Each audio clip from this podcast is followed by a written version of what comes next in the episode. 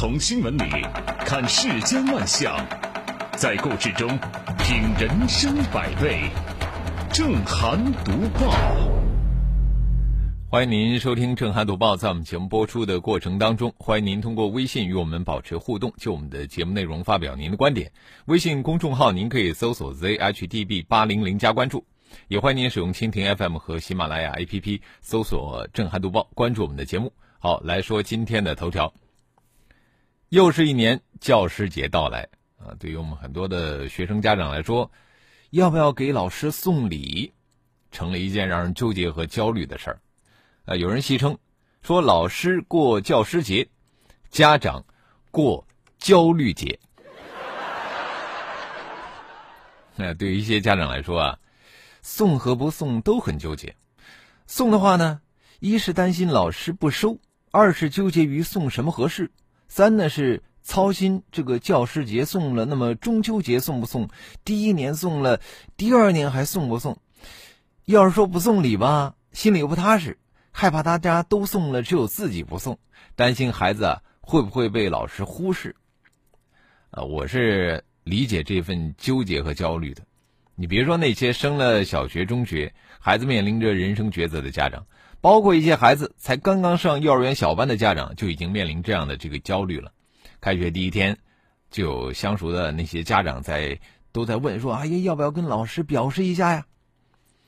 这为人父母者啊，都希望通过拉近和老师的关系，让自己的孩子呢得到老师更多更好的关照，这个是人之常情。但是，我们应该反对那种攀比式、绑架式的送礼行为。你比方说，有一些家长。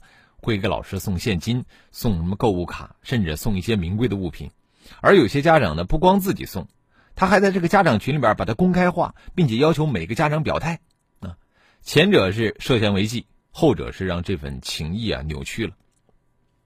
尊师重教是咱们中国的传统，借教师节来表达一下对老师的敬意和感谢，这是情理之中的事儿。不过，其实对于老师来说呢，家长送来了礼物，收还是不收？一样的头疼，那很多老师就说了，收不收礼其实对他们来说都是一种负担，不仅说收礼金、收超市卡本身就违纪了啊，更重要的是让本来纯洁的师生关系啊变了味儿啊，并且呢还会影响他们在学生心目中的形象。你看我老师收了我爸送的钱啊，送了卡，嗯，当然呢，这个某些家长焦虑的根源是，如果自家熊孩子有点调皮啊，不爱学习，不太听话。那么家长呢，自然而然的就想和老师这个套套近乎，希望老师多下点功夫。但是这么做其实并没有必要。事实上啊，送礼的行为不仅被教育部门明令禁止，也让老师非常为难。因为在老师的眼里，一个落后的学生，他会觉得有义务竭力的去帮助他；一个优秀的学生呢，老师也会从心底里欣赏他，而不会说在乎他们的家长有没有送过礼。教师节送礼。其实一张贺卡足矣，因为啊，教师节本身想要表达的就是一种对老师辛勤培育的感谢之情，营造一种尊师重教的社会氛围。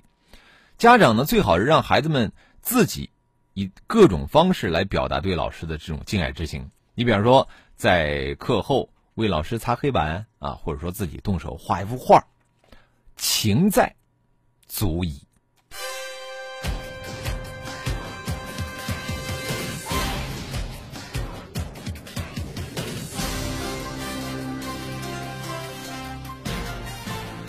这里是正涵读报。说了尊师重教，我们再来说一说女士优先。据京报报道，近年来呢，深圳地铁在国内率先设立了女士优先车厢，但是啊，因为这个缺乏约束，现在呢，这车厢里面呢都挤满了男乘客。说好的女士邮箱里边都是大老爷们儿啊。深圳经济特区文明行为促进条例草案修改修改稿认规定，地铁呢可以设立优先车厢，在高峰时间段，优先车厢可以仅供残疾人、未成年人、女性等有需要的人士乘坐。对于乘坐优先车厢的其他乘客，地铁工作人员应当劝离。那但是因为缺乏约束嘛，所以说，女士优先车厢里边全都是男乘客。那么深圳现在在考虑啊，要修改相关的规定，明确。女士优先车厢高峰时间段限制男士乘坐，也就是说，从过去的一个柔性的倡议，现在要升格成强制或者半强制型的公共规则，那么这个本质就发生了变化了。正因为如此，我们现在在评估这个事儿的时候，我觉得需要慎之又慎。为什么这么说啊？你看。在深圳这个地铁运力整体供不应求的前提下，那么很多男乘客情急赶时间，多半是顾不得身世的。这女士优先车厢里面挤满了男乘客，我觉得一点都不奇怪，因为在所有车厢都是满满当当的时候，我乘坐地铁我要挤上车，那这就是压倒一切的任务，我那儿还管得了什么？这是什么女士车厢？那么理论上，这个强制限制男士乘坐。的确可以解决问题，但这势必又会激发出新的问题。城市地铁，它既带有公共服务的属性啊，又有付费购买的商业属性。那么禁止男士乘坐某些车厢，我觉得势必会影响其平等享受公共服务的权利。其实也在一定程度上构成了对男性的歧视。那么一涉一旦涉及到这种市民利益还有消费权益的调整啊。这个争议就会变得复杂起来。从一个柔性的倡议到一个被普遍遵守的规则，过度的仰仗立法所带来的这个强制性支撑，我觉得并不是最好的选项。那么与之相比呢？我觉得以更广泛的舆论动员啊，更周到的现场秩序引导，来争取男性乘客的主动认同，或许啊，来的更为可行。这里是。正涵读报，让道德的归道德，让法律的归法律，这才好，是吧？那有的时候啊，因为法律没有执行好，带来的这个负面影响也是很大的。啊，好在我接着说的这条不是。近日啊，有一个男士吃霸王餐逃跑摔伤，把这个餐厅老板告上法庭的新闻引发了广泛的关注。据中国裁判文书网报道，这个该男子。等六人到一家餐厅吃夜宵，餐后呢，趁店员不注意，没有结账，快速离开。老板娘发现以后，一边喝止，一边报警，并且还打电话给丈夫。其中啊，有一个男子在逃跑的过程当中摔倒受伤了，摔得真好。但是没想到呢，这家伙出院之后呢，把这老板夫妇告上了法庭，要索赔四万元。湖北襄阳樊城区法院认为，该男子逃跑时自己摔倒受伤，啊，老板夫妇没有任何过错，于是驳回了诉讼请求。这名男子呢，啊，不服，然后上诉，二审维持了一审判决。哎，这判的肯定是对的，对吧？这名男子的诉讼请求不被支持，毋庸置疑的啊，不让这种讹人的企图得逞。对无理的诉求说不，保护无辜者的权益不受侵害，这本来就是我们正义的要求和表现。但是应该反思的是什么呢？就是这么一起法律关系那么简单，乃至就是不懂法的人，根据自己的生活经验和直觉都知道该怎么判的案件，为什么会引发广泛的关注呢？啊，实际上就是因为一些讹人行为，特别是对其纵容甚至支持的做法，已经产生了严重的不良影响，公众对此是深恶痛绝啊。明明是自己造成的损害，和别人没有关系啊，这个也没有什么加害人。一些人呢，不是自己做事自己担当，自己的行为自己承受，而是啊想方设法的要把这个损害转嫁给他人。而我们有一些负责处理事事务的部门呢，为了平息纷争，往往会劝说或者是判决无辜者给予赔偿。你看，呃，我们知道的一些事儿啊，被新闻报道的。包括有的人不顾自己酒量，或者说是不宜喝酒的疾病，喝酒最后猝死，这个死者家属就到法院去告啊。后来法院就判决一起喝酒的人要承担责任啊。你说这叫什么事儿？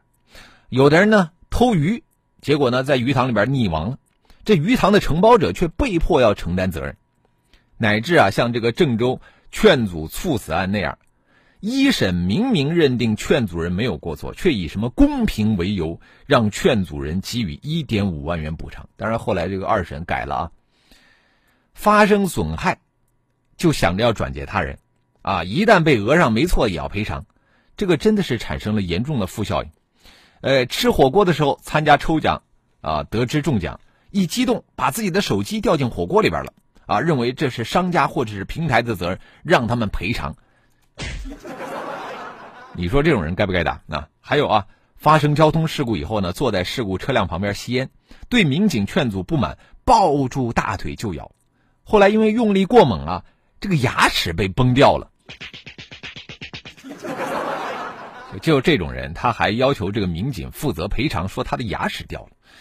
哎呀，对于因自己的责任造成的损害，不是冷静的面对和接受，而是呢想着去嫁祸他人，试图让无辜的人来赔偿。这种现象真的是人人自危啊！担心呢，就不知道我们什么时候也会被讹上。所以说，我觉得是时候对一起起匪夷所思的索赔事件说不了，不然的话呀，看似缓解了不幸，分担了不幸。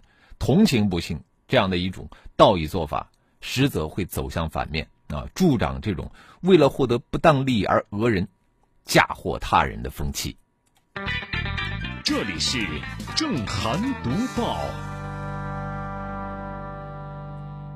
有些恶人告状啊，他就是为了想着能占点便宜，啊，有些人为了想着占点便宜不花钱呢，直接把这个车啊停在了绿化带上。据中央电视台报道，近日深圳一个车主呢将车辆停在公共绿化带上，共三个小时。经过深圳龙岗区坂田街道执法队测量，该车停放的面积约为六点四六平方米。于是按照每平方米五百块钱，对涉事的这个车主开具了一张三千二百三十元的罚单。经过执法队员的解释，车主认识到了错误，并且在当天缴纳了罚款。呃，找不到停车位，停在路边又怕被贴条啊，于是有些车主就耍起了小聪明，把车停到了公共绿化带上。那么，对于绿化带停车罚三千，很多人都感到惊讶。其实啊，这个不是什么新规定啊，因为我们国家的城市绿化条例第二十六条规定，损坏城市树木花草的。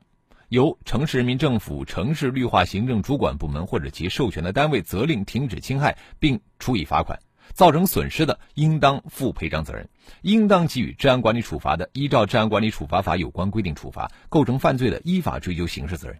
那么，鉴于绿化带停车的危害性呢，其实各个地方都制定了严厉的处罚措施。你比方说像深圳啊，深圳禁止在公共绿地摆摊设点停放车辆。那么违反规定的，按照所占用或者是损毁绿地面积每平方米五百元以上、两千元以下的标准处以罚款。那么这么看呢，这个三千二百三的天价罚款，其实还是依据这个罚款下限每平米五百元做出的。也就是说，深圳的执法人员已经是手下留情了。不过啊，我们说这个绿化带违停的处罚措施虽然说严厉，但是。我们经常听新闻，经常关注新闻的人，我们会发现，我们很少听到这样的新闻啊，这种事儿太少了。其实说，这就是绿化带停车罚三千成为新闻热点新闻的原因之一。这个绿化带违停执法稀缺，一方面它起不到普法效果，另外一方面呢，也难以发挥震慑作用。所以说，一开始啊，是因为不知法不懂法啊，只有少数人把车呢开到绿化带里边去。但是由于这个违规行为得不到及时的纠正啊，于是就产生了破窗效应，使得更多人呢纷纷效仿。所以说，我觉得，咱们有关部门应该像深圳这样加大执法监管力度，让绿化带停车受罚成为常态。好，广告之后马上回来。在信息爆炸的时代，每天海量的资讯不是我想要的，我要的是角度、高度、深度和态度。关注焦点，拨开表象，直抵新闻背后的真实。震撼读报，真实才是大善大美。好，欢迎回来，这里是正在直播的震撼读报。接着我们来看一看微信平台啊，马吉说，我同学教师节说直接送购物卡，老师五百，阿姨三百。个人想法是不能送，开了头，第二年你能不送吗？老师教书育人是他的职责，国家也给了工资，不能有这种坏习气，坚决不送。现在的这个教师节变质了，以前我们八零后上学，教师节啥都没送，老师对我们很好，学习不好的老师放学后耐心的辅导我们。现在教师节不管送啥，都是全班都要送，感觉道德绑架嗯，呃，凯斯曼说这个读报节目揭露真相也是老师啊，不敢当。谢谢您的这个评价。一团和气说教师节送不送礼无需纠结，好好琢磨送啥倒是颇有讲究，干嘛非要大张旗鼓的教师节送礼呢？呃，老师俺悄悄的告诉您，呃，课后给俺孩子补补课呗。呃，再来看啊，木子李说。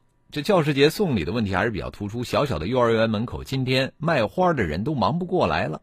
嗯，刘小团他说没有必要吧，这样跟歧视男男生有什么区别啊？这个小雨儿说，身为女性，我觉得没有必要。国人的素质现在提高的比较快，坐公交、地铁，这个老弱病残孕，绝大部分时候都有人让座，这个是确实如此。一个漫天雪花说：“见过不要脸的，没见过这么不要脸的啊！应该说的是襄阳那个，呃，这个吃霸王餐啊摔倒的那个是吧？”迪尼说：“很庆幸我和我的女儿都遇上了好老师，从不送礼，甚至老师还常常请这个呃好多同学吃饭啊。也许因为我们家是教育世家，嗯。”冰影他说：“处处搞女士优先才是歧视，只有在他们真的需要的时候。”给予优先才是真的优先。再说了，现在的女性真的不能说是弱者吧？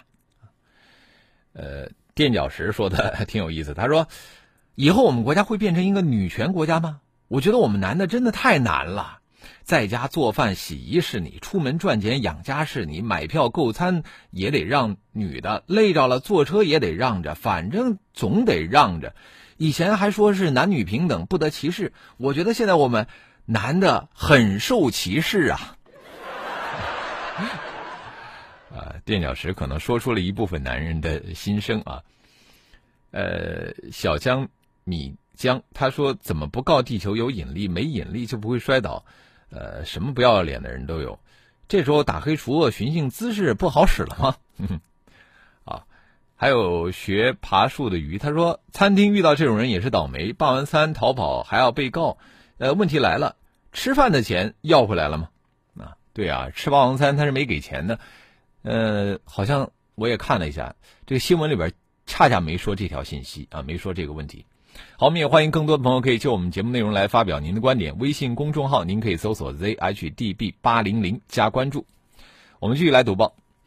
近日啊，零零后复旦大学的新生曾建宇借钱上大学，引发了不少网友的热议。曾建宇同学透露说，他暑假呢已经挣到了部分学杂费，呃，其余的这个学费呢是找他父母借的，以后会尽量还给他们。曾建宇的父亲还对他说：“说你十八岁以后的钱都是向我借的，以后都得还。”问父母借钱上大学，有些人恐怕会惊掉下巴，甚至有人质疑说这种做法没有亲情可言。其实啊，父母看重的根本不是借不借。而是想通过这种方式培养孩子形成正确的金钱观。你看前段时间有一个新生向父母索要四千五百元的生活费，遭拒绝以后，竟然感到十分委屈啊！说觉得两千块钱生活费完全不够，还在网上发帖子求助网友。啊，作为一个大学生，一个月两千块钱的生活费应该是绰绰有余的。可是花钱大手大脚的大学生仍然是大有人在啊！很多大学生之间相互攀比啊，穿戴名牌。出入高档的消费场所，认为呢向父母要大把的生活费那是理所当然的啊，可见呢就是现在培养大学生形成正确的金钱观念非常重要。和那些拿着父母的钱肆意挥霍的大学生相比，这个曾建宇向父母借钱啊，对于自己的开支他也有清晰的规划。呃，除了日常开销啊，他还计划每个月能够存两三百元做以后的创业基金，并且呢，他打算在大学呢做程序开发来赚生活费。正是由于学费是向父母借的，这个同学才会对自己花的每一笔钱有清晰的规划，不至于大手大脚。那么除此之外，在这种适当的压力之下，这个同学还计划兼职赚生活费啊，尽早的实现经济独立。我觉得除了能够减轻父母的一份负担，他还能够得知到钱的来之不易，从而呢让他更加珍惜，并且我觉得他会比同龄人有更多的社会经历，以后呢在消费观方面也会更加理性。有人可能会觉得说，啊，读大学本来主要任务是学习，你现在怎么能去把主要精力放在挣钱上呢？其实我觉得适当的兼职和这个学习一点都不冲突。嗯，大学生本来就应该多和社会接触，要积累丰富自己的实践经历。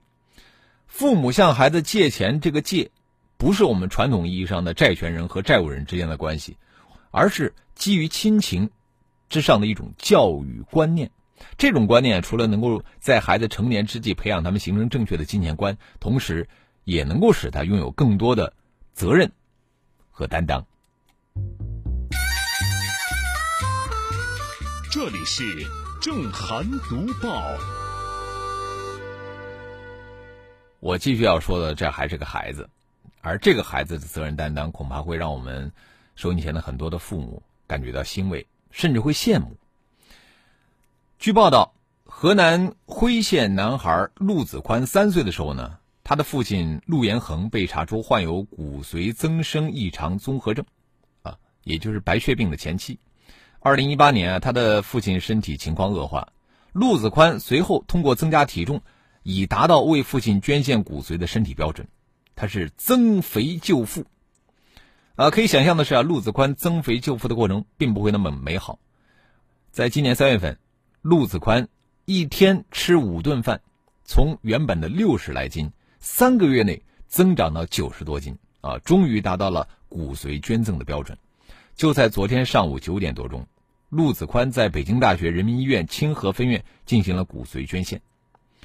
这样的一个增肥救父的故事，经过媒体报道，得到了广泛的传播。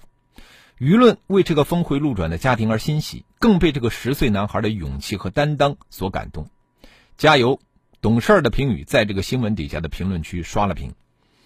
呃，如果说至于孝道的这种状态，我们来评价增肥救父。啊，其实陆子宽只是做了他该做的，啊，任何人都可能有为父母挺身而出的责任。但是啊，舆论之所以被这个新闻所打动，可能更是因为这其中体现了一个孩子的担当、勇气和坦然面对生死的释然。增肥救父的陆子宽承担了一个少年本不该承担的重担，但是他勇敢的挑起了担子，他没有回头。捐献骨髓呢，不是说动一个手术就那么简单的事儿啊，而是需要漫长的准备。从二零一八年，他的父亲身体状况恶化之后，陆子宽就开始为这次骨髓捐献做准备，并不只是吃饭增重那么简单，他还要跟着家人到处奔波做各种检查，以及需要克服一个未成年孩子面对未来的恐惧。一切好运，只在争取！